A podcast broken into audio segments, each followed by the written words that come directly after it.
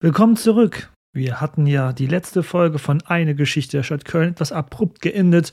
Ich hatte einfach unterschätzt, wie groß das Thema war. Wem gehört die Stadt im 12. Jahrhundert in Köln? Deshalb werden wir hier ohne große Umschweife weitermachen. Wir werden zuerst noch nachträglich uns mit dem Chefenkollegium beschäftigen, ein wirklich sehr wichtiges Gremium in der Stadt zu jener Zeit. Dann leiten wir aber über zu einigen kleinen Geschichten, die im Anfang des oder in der ersten Hälfte des 12. Jahrhunderts in Köln stattgefunden haben. Ein emsiger Abt in Deutz, ja, und wieder mal ein Beispiel dafür, wie schlecht die Kölnerinnen und Kölner manchmal als Gastgeber auftraten gegenüber hohen Staatsgästen. Viel Spaß direkt nach dem Intro.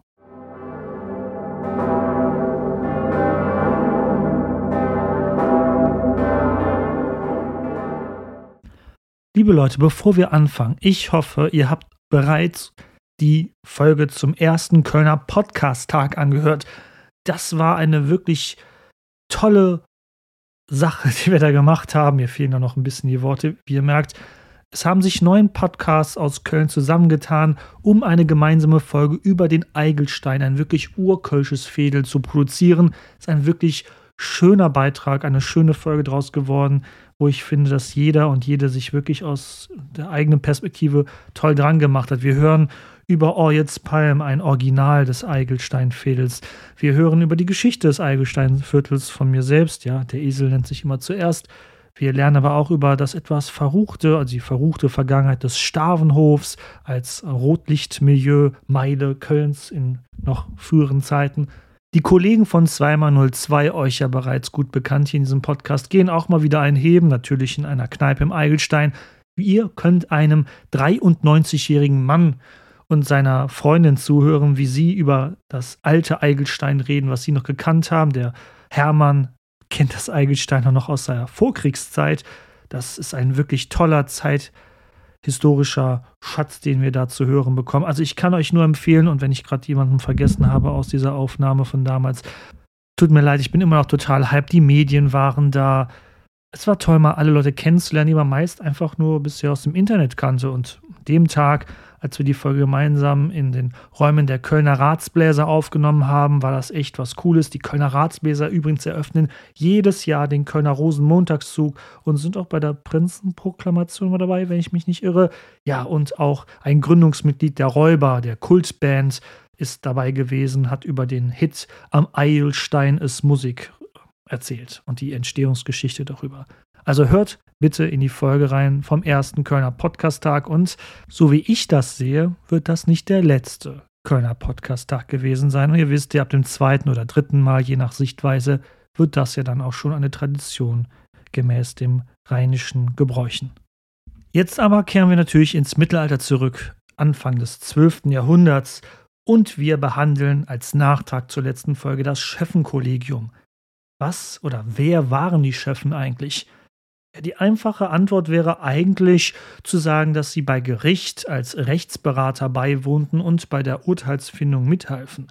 So eine Art Jury, wie es in den amerikanischen Gerichten noch üblich ist. Die Realität und die Weiterentwicklung der Schöffen ist natürlich, Lieblingswort eines Historikers, weitaus komplizierter. Versuchen wir das mal aufzudröseln. Die Schöffen auf Lateinisch und in Quellen auch oft als Scabini bezeichnet, muss es mindestens seit dem Bestehen des Hochgerichtes, was wir in der letzten Folge kennengelernt haben, in schon karolingischer Zeit gegeben haben. Im gesamten Frankenreich des 9. Jahrhunderts war es nämlich bereits üblich, dass Schöffen bei der Urteilsfindung dem jeweiligen Vorsitzenden als Beisitzer dienten. So waren die Schöffen daher bereits zur Zeit der Karolinger, also so um 800 herum, bereits eine feste Gruppe von Männern bei Gerichtsverhandlungen. In Zeiten, wo Rechtstexte in der Regel nicht niedergeschrieben wurden, dienten die Schöffen als quasi wandelndes ähm, Wikipedia und Lexikon auf diesem Felde. Sie wurden dann vom jeweiligen Richter zu Rate gezogen, denn sie, die Schöffen, wussten Bescheid über das örtliche Recht und auch über vergangene Urteile, die sie schon selber mitbekommen haben oder eben mündlich tradiert von ihren Vorgängern erfahren hatten. Das jeweilige Wissen dazu gaben sich die Schöffen, wie gesagt, mündlich untereinander weiter, sowie an die jeweils Nachfolgen in diesem Amt. Ich äh, wiederhole mich, aber machen wir weiter. Im Jahr 1103 wissen wir von insgesamt zwölf Schöffen in Köln. Sechs davon waren erzbischöfliche Ministeriale, also unfreie Dienstmann des Erzbischofs. Die anderen sechs waren wohl wohlhabende Bürger der Stadt, denn ein solches Amt musste man sich auch leisten können. Ich meine, wenn ihr den ganzen Tag oder mehrere Tage im Jahr zu Gericht sitzt, könnt ihr nicht arbeiten. Ihr verdient dabei wohl jeweils pro forma kein Geld bei. Ja, sowas muss man sich leisten können. Ab der Mitte des 12. Jahrhunderts wuchs die Zahl der Schöffen dann auf 25 Mann an. Und diesmal ist wirklich das Wort Mann richtig, weil Frauen, war da, Frauen waren dafür nicht zugelassen.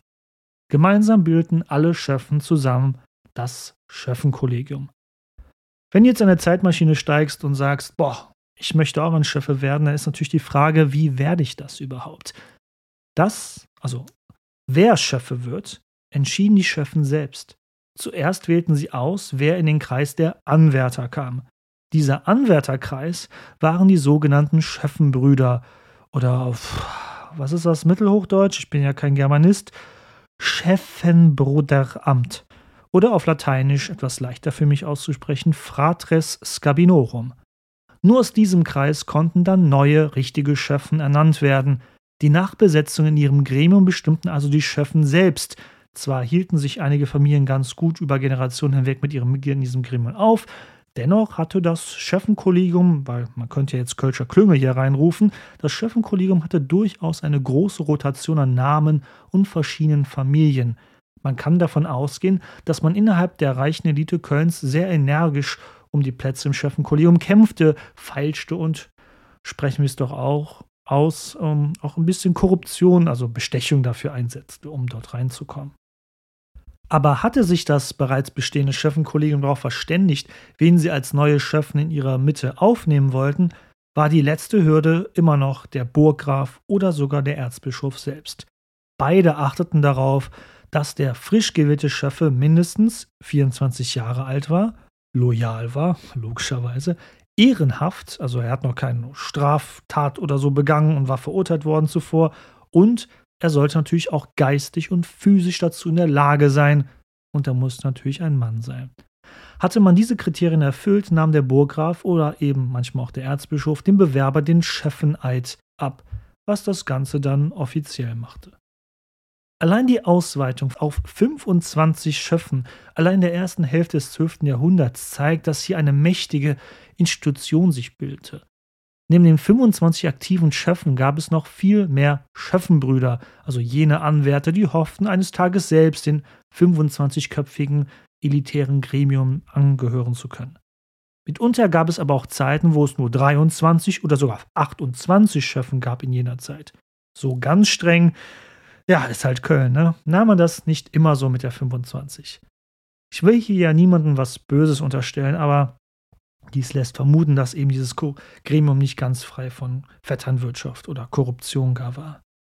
In späteren Zeiten soll das richtige Blüten treiben, wenn sogar Frauen und Geistliche unter den Anwärtern der Schöffen sich befinden sollten.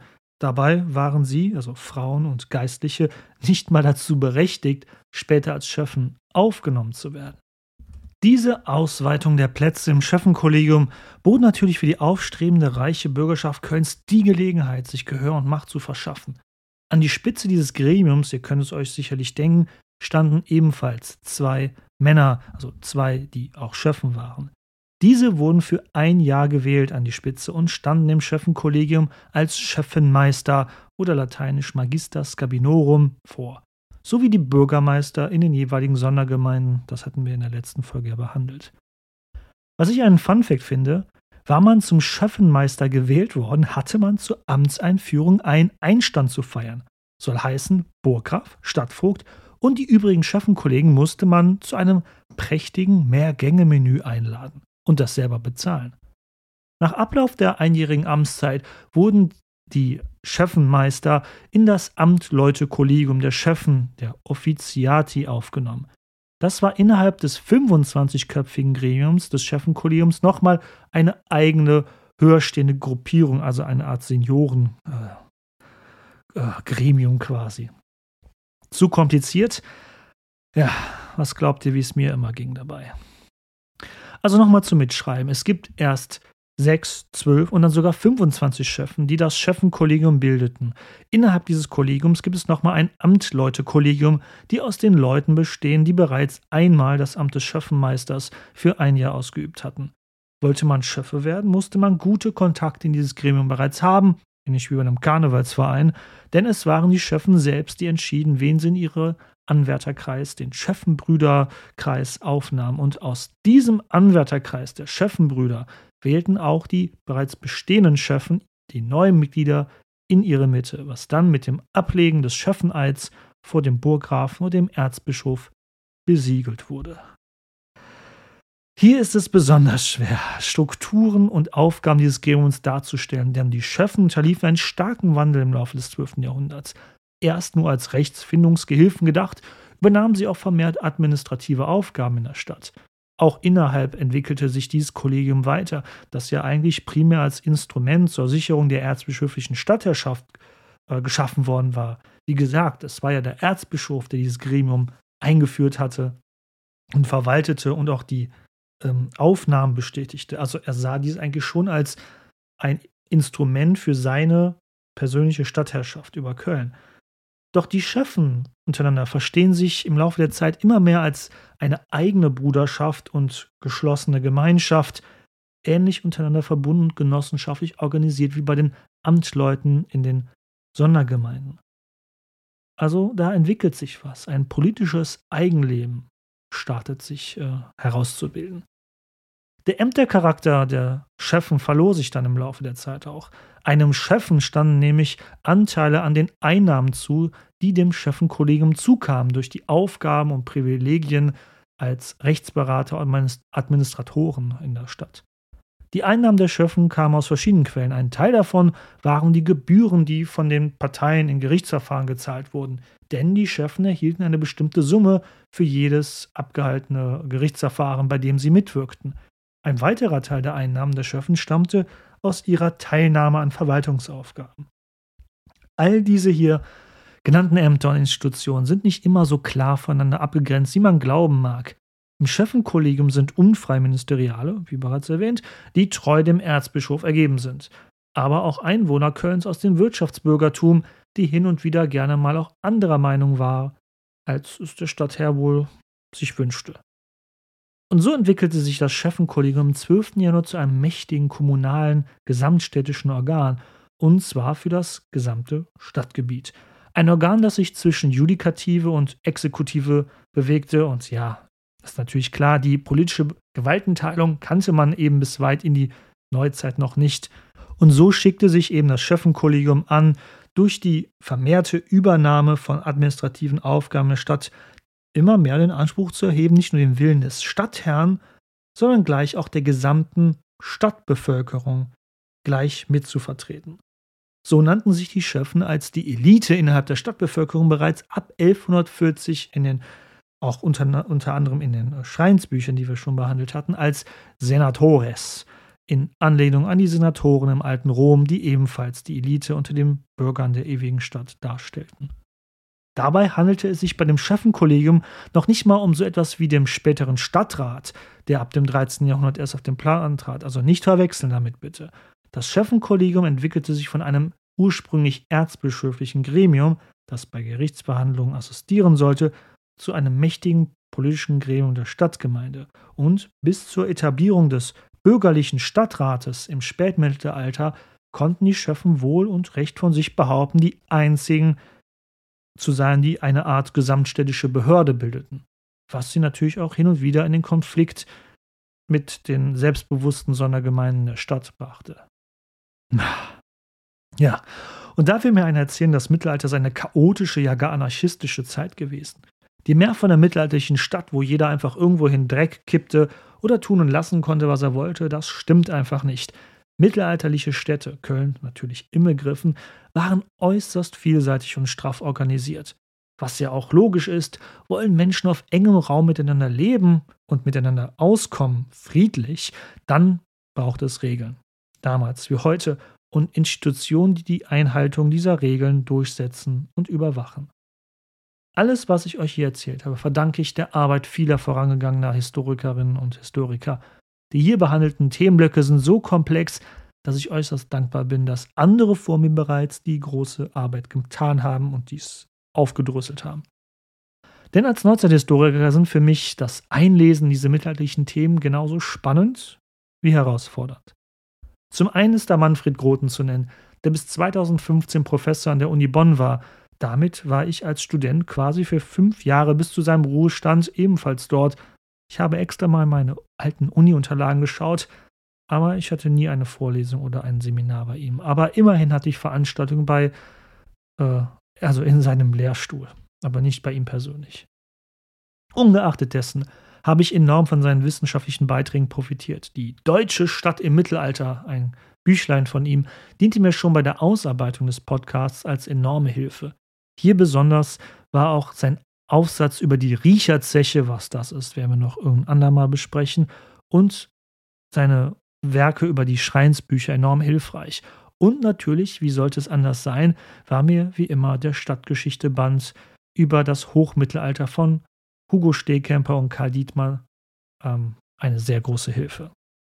Eine weitere Unterstützung bot mir Dieter Strauch, der über die Geschichte des Kölner Hochgerichts ähm, publiziert hat. So, damit kommt der eingangs erwähnte unsaubere Cut von der letzten Folge zu Ende. Ihr seht, das sind hier ist eine Viertelstunde nochmal zusätzlich wäre das gewesen für die letzte Folge. Gut, dass wir das ähm, die jetzige Folge geschoben haben, auch wenn es was unsauber ist. So, ich würde jetzt mal kurz Musik machen und dann hören wir uns weiter zur der eigentlichen Folge und deshalb wundert euch nicht, dass es mal wieder so ein bisschen Intro-Charakter gleich hat. Bis gleich.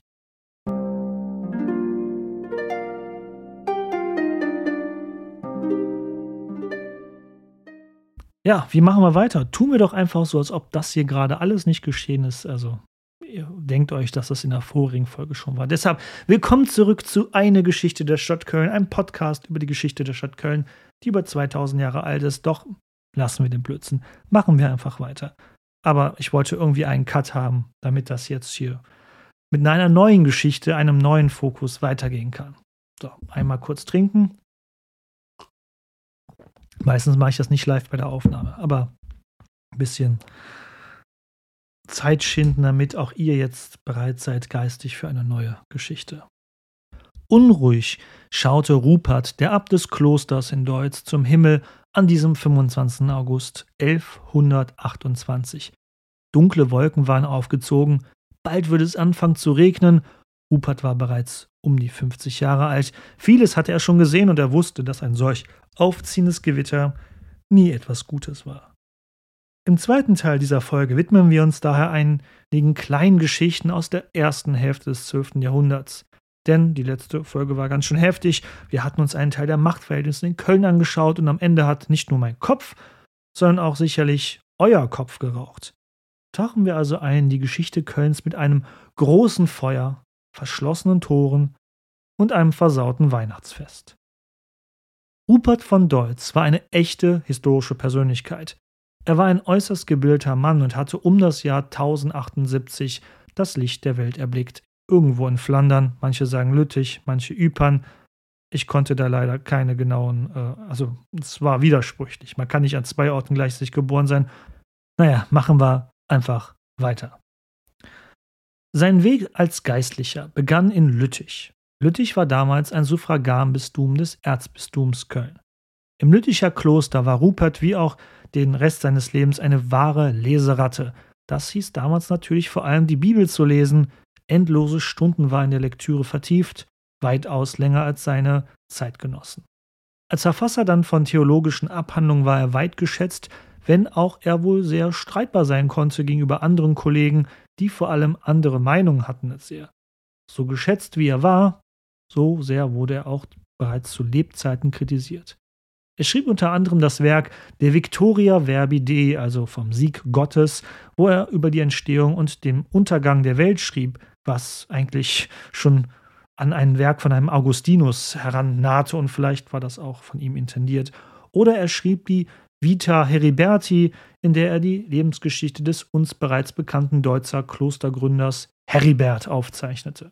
Folge Nummer 42 für diejenigen, die noch nicht über Heribert Bescheid wissen.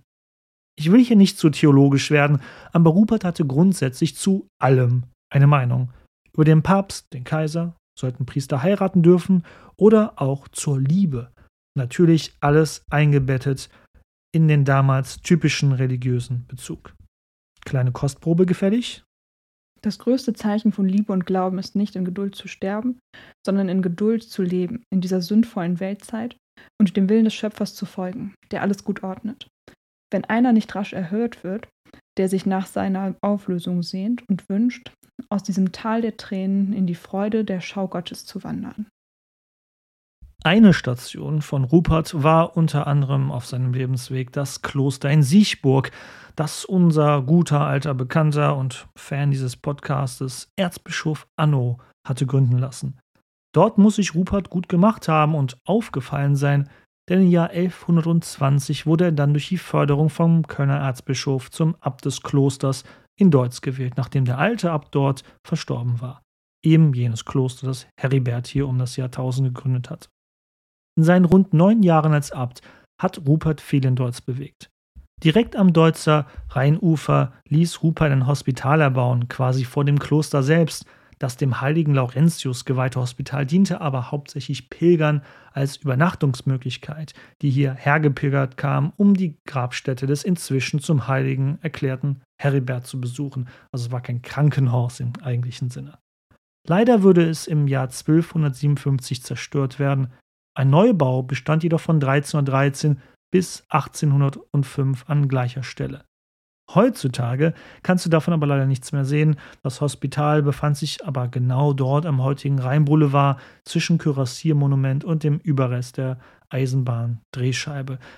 Ebenso baute Rupert die Abteikirche aus und ließ den bereits begonnenen gewölbten Chor fertig bauen. Das Kloster erlebte also unter Rupert in 1120 Jahren eine Blütezeit. Auch die bildende Kunst wurde von Rupert maßgeblich gefördert. Doch dann kam es eben zu jenem Gewitter am 25. August 1128. Der Himmel verfinsterte sich, Regen setzte ein und die ersten Blitze zuckten über den Himmel. Rupert seufzte. Deutz hatte doch schon so viel Unglück gehabt in jüngsterer Zeit. Erst 1114 hatte man nur mit Mühe und Not knapp den Angriff von Kaiser Heinrich V. abgewehrt hier.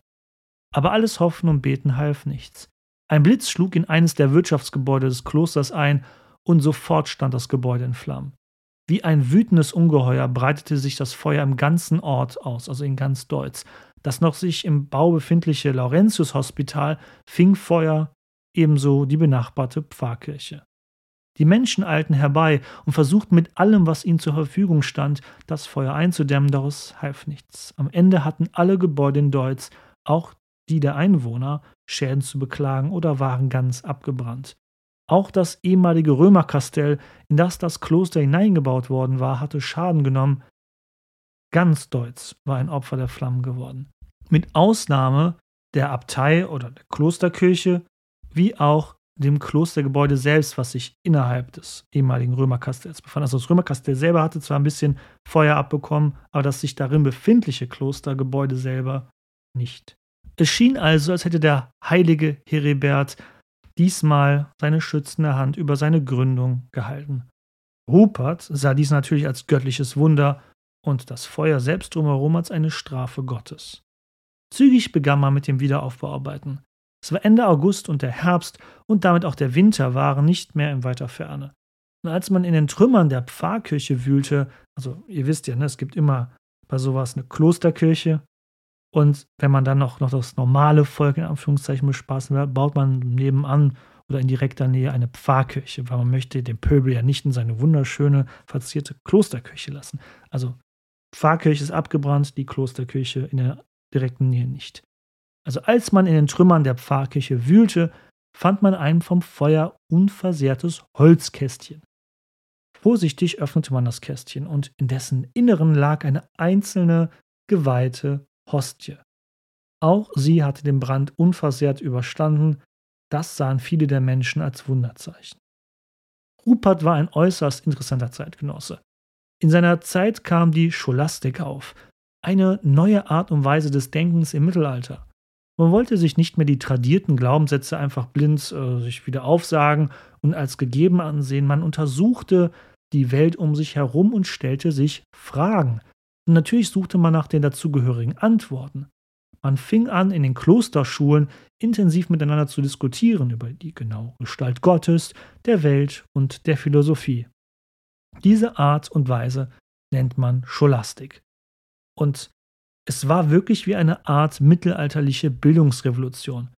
Mit der Scholastik sollte erreicht werden, die Philosophie der Antike mit den Inhalten der Bibel in Einklang zu bringen. Das mag aus unserer Sicht banal und nicht wirklich sehr fortschrittlich, gar wissenschaftlich klingen, aber denkt dran, wo man vorher stand in dieser Zeit.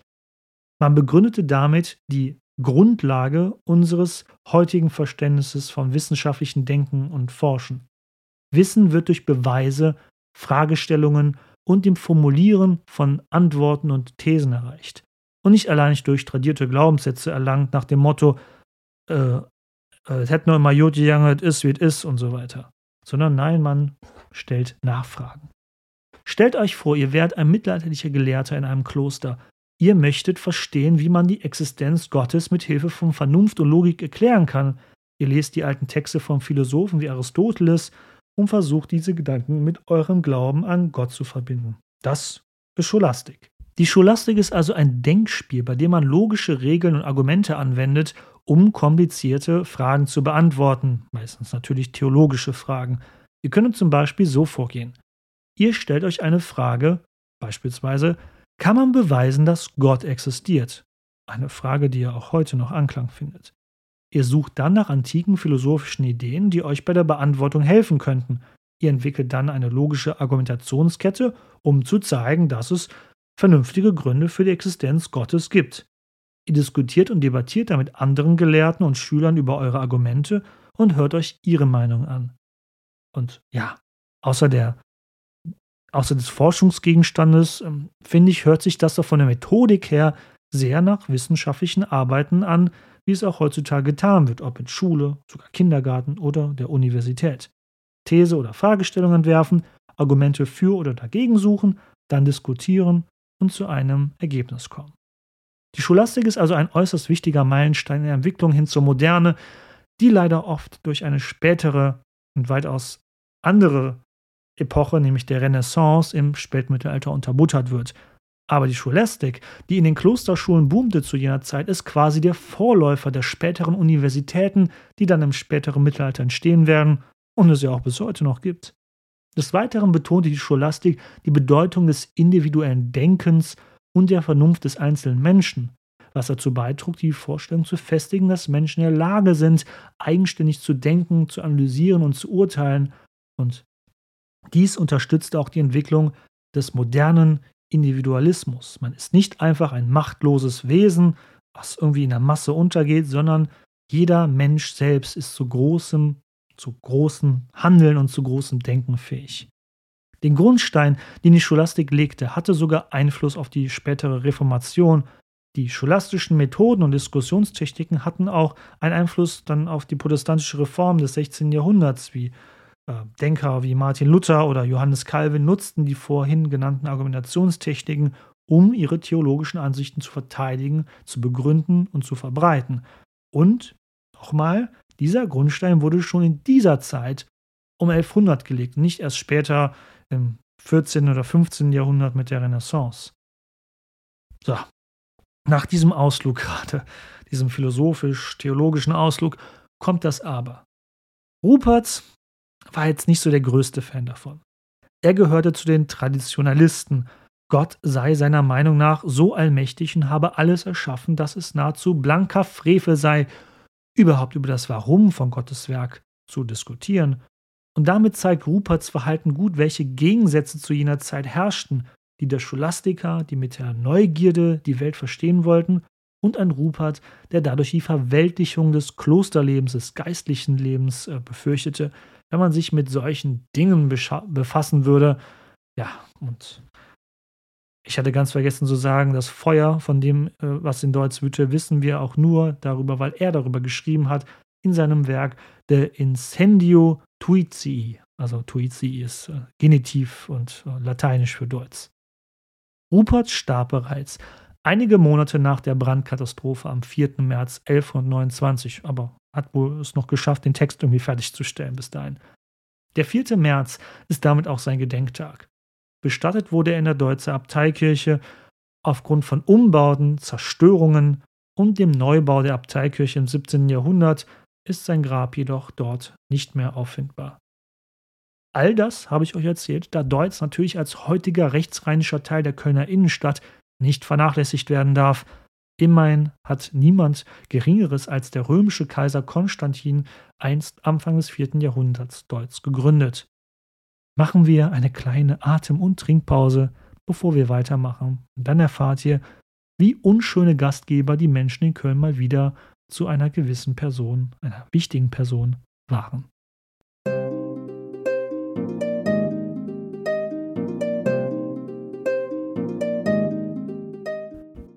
Ein halbes Jahr nach dem Tod von Rupert von Deutz war Köln Schauplatz eines royalen Politikgipfels. Die Herrscher des Heiligen Römischen Reiches, ob Ottonen oder Salier, hatten mitunter ihre Probleme mit den äußerst eigensinnigen Fürsten, Bischöfen und Großen von Niederlothring, jene historische Region, die die Städte Aachen, Lüttich, Köln, aber auch das heutige belgische Antwerpen sowie Teile des heutigen Nordostfrankreichs umfasste. Heinrich V. hatte ja selbst mehrere Male hier um die Macht gerungen, zweimal sogar gegen Köln direkt. Doch hier im Jahr 1129 bediente man sich wieder friedlicherer Mittel. So ist Köln in jenem Jahr der Austragungsort eines Politikgipfels, den Kaiser Lothar III. hier veranstaltete. Kaiser Lothar III. sollte zwischen 1125 und 1137 ganze sechsmal die Stadt besuchen, wenn man bedenkt, dass ein Herrscher ständig herumreist in jenen Tagen, am besten in jede Ecke seines Reiches, dann kann man durchaus sagen, dass Köln ein beliebtes Reiseziel dieses Herrschers war. Das Interessante an dem kaiserlichen Besuch im Jahr 1129, der Kölner Stadtherr Friedrich, ja immer noch der gleiche Kölner Erzbischof Friedrich, der insgesamt 31 Jahre lang amtierte, war zu dem Zeitpunkt jetzt vielleicht nicht direkt im Streit mit dem Kaiser, aber sagen wir mal so, er hatte nicht unbedingt Freude daran zu wissen, dass der Kaiser bald in seine Stadt kam. Jetzt war Friedrich natürlich der oberste Stadtherr und ein mächtiger Reichsfürst. Konnte er nicht einfach befehlen, dass das Treffen nicht hier in Köln stattfand? Theoretisch ja, aber auch nein. In der Praxis wäre dies kaum umzusetzen möglich gewesen. Denn Erzbischof Friedrich wusste nur zu gut aus früheren Ereignissen, dass er kaum gegenüber der Kölner Bürgerschaft erzwingen konnte, wer in seine Stadt am Rhein rein durfte und wer nicht. Zu oft schon hatten die Kölnerinnen und Kölner dies unter Beweis gestellt und die Entscheidung ohne ihren Stadtherrn getroffen. 1106, 1114, 1119 und auch 1129 war es die Einwohnerschaft, die dies entschied, nicht der Erzbischof. Doch der Kölner Erzbischof hatte schlichtweg keinen Bock auf den Kaiser und wollte ihm unbedingt aus dem Weg gehen. Um aus der ganzen Sache dann doch noch gesichtswahrend herauszukommen, türmte der Erzbischof einfach kurz vorher aus seiner Stadt, bevor der Kaiser hier in Köln eintraf. Natürlich unter dem Vorwand, irgendwo anders im Erzbistum oder im Erzstift ganz wichtige Termine zu haben. Und hatte er nicht in Neuss oder Altena vergessen, den Herd auszumachen, Besser mal dorthin fahren und vorbeischauen. Sicherheit geht immer vor. Eine Win-Win-Situation. Der Kaiser hatte keinen Ärger mit dem Erzbischof in Köln und umgekehrt. Das Gipfeltreffen des Jahres 1129 verlief in Köln also reibungslos. Doch eine Sache wissen wir. Köln ist stets flexibel, wenn es um Loyalität geht. Hatte Kaiser Lothar III. hier im Jahr 1129 seinen royalen Gipfel mit den Magnaten des Reiches in Köln abhalten können, lernte er vier Jahre später, 1133, dass die Zuneigung der Kölnerinnen und Kölner nicht einfach so gegeben war und leicht umschwingen konnte ins Gegenteil. Vor allem, wenn man diese zuvor verstimmt hatte. Aber was war denn geschehen? Dröseln wir das mal auf. Dafür müssen wir wiederum zwei Jahre zurückgehen, also von 1133 zurück auf das Jahr 1131. Und was war in dem Jahr geschehen in Köln? Eine äußerst umstrittene Bischofswahl.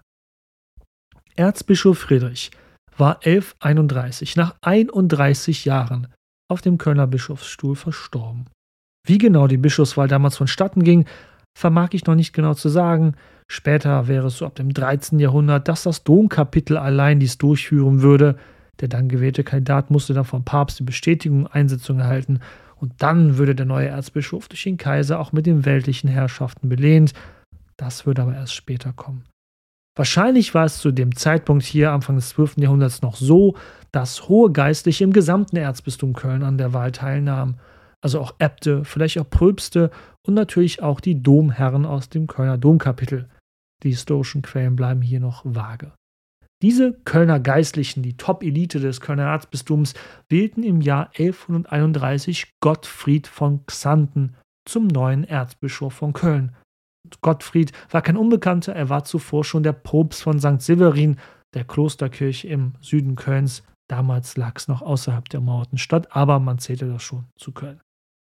Also jemand, den man in Köln wohl kannte und schätzte. Doch der ebenfalls bei der Bischofswahl anwesende Kaiser Lothar III. und der päpstliche Legat, der im Auftrag des Papstes hier dabei sein sollte, die beiden erkannten den neuen Erzbischof schlichtweg nicht an. Und damit fehlten Gottfried die notwendigen weiteren Schritte, um nach seiner Wahl durch den Kölner Klerus auch von Kaiser und Papst eingesetzt zu werden. Wäre das nicht genug, bedrängten der Kaiser, einige Fürsten und der päpstliche Legat den frisch gewählten Erzbischof Gottfried. Er solle seinen Anspruch auf den Bischofsstuhl in Köln aufgeben, trotz der vorherigen Wahl durch den Kölner Klerus, die ja zu seinen Gunsten ausgegangen war. Ja, und ihr werdet doch genauso handeln.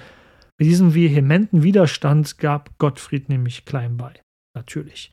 Dem Papst und Kaiser auf einmal als Feind Nee, Digga, weiß nicht. Das würde ich auch nicht wollen zu jener Zeit. Jetzt fragt sich natürlich, was war denn hier passiert, dass Kaiser und gar der Papst Gottfried nicht als neuen Erzbischof wollten? Und hier muss ich die unliebsame Standardantwort eines Historikers geben: Wir wissen es leider nicht. Nicht mal der blasseste Schimmer, warum Gottfried auf so viel Widerstand stieß. Päpstlicher Legat und Kaiser drückten umgehend dann ihren eigenen gemeinsamen Wunschkandidaten gegen den Willen des Kölner Klerus, also der Kölner Kirche vor Ort, durch. Mit Bruno II. wurde der Propst von St. Gerion, einer anderen großen, schönen und reichen Klosterkirche, auch noch damals außerhalb der ummauerten Stadt. Dieser Bruno II. wurde neuer Erzbischof von Köln. Und mit Bruno II. bitte nicht verwechseln mit dem Bruno aus dem 10. Jahrhundert, aber mit Bruno II. wird erstmals ein Mitglied des Adelsgeschlechts von Berg Erzbischof von Köln. Und diese Adelsdynastie von Berg war auf dem aufsteigenden Ast. Mit Besitzung am Niederrhein, also nördlich von Köln, sollte sich das Herrschaftsgebiet der Grafen und später sogar der Herzöge von Berg immer weiter vergrößern. Bis 1813, also dem Ende der napoleonischen Herrschaft, sollte das Adelsgeschlecht Berg die Region maßgeblich prägen, als mächtiger politischer Spieler, sowohl zwischendurch mit der Stadt Köln an der Seite und hin und wieder auch als Gegner der Stadt Köln. Viele rechtsrheinische Stadtteile Kölns waren einst Teil des Herzogtumbergs, wie beispielsweise Mülheim, aber auch die Stadt Düsseldorf verdankt dieser Dynastie ihre Gründung im späteren Mittelalter. Bis heute ziert der Bergische Löwe das Stadtwappen von Düsseldorf und zahlreiche andere Stadtwappen der Region. Nun gut, ich bin jetzt ein bisschen abgeschwiffen, aber mit Bruno II war erstmals ein Mitglied der mächtigen Dynastie von Berg, Erzbischof von Köln geworden. Immer wieder sollten diese den Kölner Erzbischof stellen, wird noch äh, tolle Geschichten hervorbringen. Die Kölnerinnen und Kölner schienen aber dieses Mal nicht so im Jahre 1131 so glücklich gewesen zu sein, dass hier ihr lokaler Klerus bei der ursprünglichen Bischofswahl überstimmt worden war. Das bekam Lothar III., der Kaiser, der die Bischofswahl Brunus des II. ja durchgedrückt hatte, deutlich am eigenen Leib zu spüren. Am Weihnachten im Jahr 1133 verweilte der Kaiser in Köln und feierte die Geburt des Herrn. Alles lief friedlich und harmonisch. Es war ja immerhin das Fest der Liebe und der äh, Familie. Die Kölner sind ja fromm und gute Katholiken zu jener Zeit und da macht man natürlich an Heiligabend kein Kasala. Nun ja, Vorerst nicht. Am 27. Dezember jedoch, pünktlich nach Weihnachten, brach sich der Unmut in Köln freie Bahn. Die Menschen gingen auf die Straße und wüteten gegen den Kaiser, der in ihrer Stadtmitte noch verweilte. So berichtete die Kölner Königschronik, die aber erst einige Zeit später entstand. Dort zu Köln brach gegen den Kaiser ein wüster Aufstand der Stadtbewohner los. Ohne ihnen beigelegt zu haben, reiste er ab. Der Kaiser war also wohl nicht in der Lage, die Gemüter zu beruhigen. Wie ein geschlagener Hund musste er aus der Stadt fliehen, der arme Kerl. War der Grund des Aufruhrs wirklich die manipulierte Bischofswahl zwei Jahre zuvor gewesen? Denn seien wir ehrlich, warum sollten sich Tagelöhner, Knechte oder eben die einfachen Leute der Stadt sich darüber aufregen? Aber darüber, ja, le leider schweigen darüber auch die historischen Quellen. Die Verbindung liegt zwar nahe, aber wirklich gesichert haben wir dies nicht. Vielleicht ist der Kaiser auch mit einem Fortuna äh, Düsseldorf-Schal in die Stadt gekommen. Wer weiß, obwohl ja, Düsseldorf gab es ja damals noch gar nicht, ne? Ja, es bleibt eine unbeantwortete Frage der Geschichtsforschung. Das Gemüt von Menschenmassen kann ja auch sehr wankelmütig sein, denn anscheinend währte der Ärger über den Kaiser in Köln nur kurz. Und scheinbar nahm auch der Kaiser der Stadt am Rhein die Aktion nicht ganz so übel. Im Dezember 1134, also genau ein Jahr später, war wieder alles Friede, Freude, Eierkuchen. Und Lothar III. verbrachte erneut die Weihnachtstage in Köln. Diesmal ganz ohne großen Ärger. Aber warum erzähle ich euch das? Weil auch hier wieder klar wird, wie das Kölner Bürgertum als eigener politischer Faktor auf den Plan tritt. Erzbischof Bruno II. war wohl nicht in der Lage gewesen, als eigentlicher Stadtherr den Kaiser gegen seine eigene Stadtbevölkerung zu schützen. Was man aber Bruno II. wohl zugutehalten muss, er war es wohl, der beide Seiten, also die Stadtbevölkerung und den Kaiser, wieder miteinander versöhnte nach der ja, Unannehmlichkeit des Jahres 1133.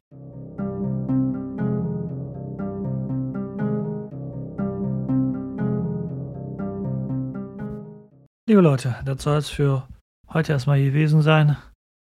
Was werden wir das nächste Mal behandeln? Gute Frage. Vielleicht müssen wir uns echt nochmal die Machtverteilung in der Stadt anschauen. Ihr denkt, der Kölner Klüngel sei erst von jüngerer Natur. Nix da. Den Klüngel gab es auch schon im Mittelalter. Bestimmt auch schon vorher. Aber hier ab dem 12. Jahrhundert, Wahnsinn, ne, haben wir ihn sogar bereits in den historischen Quellen belegt. Wir werden sprechen über jene Clique von reichen Bürgern, aber auch über das Aufkommen eines ersten Kölner Stadtsiegels, das aber nicht vom Erzbischof, sondern von der bürgerlichen Stadtgemeinde verwendet wird. Was daran so besonders sein soll, ne, ich glaube, das werden wir in der nächsten Folge besprechen.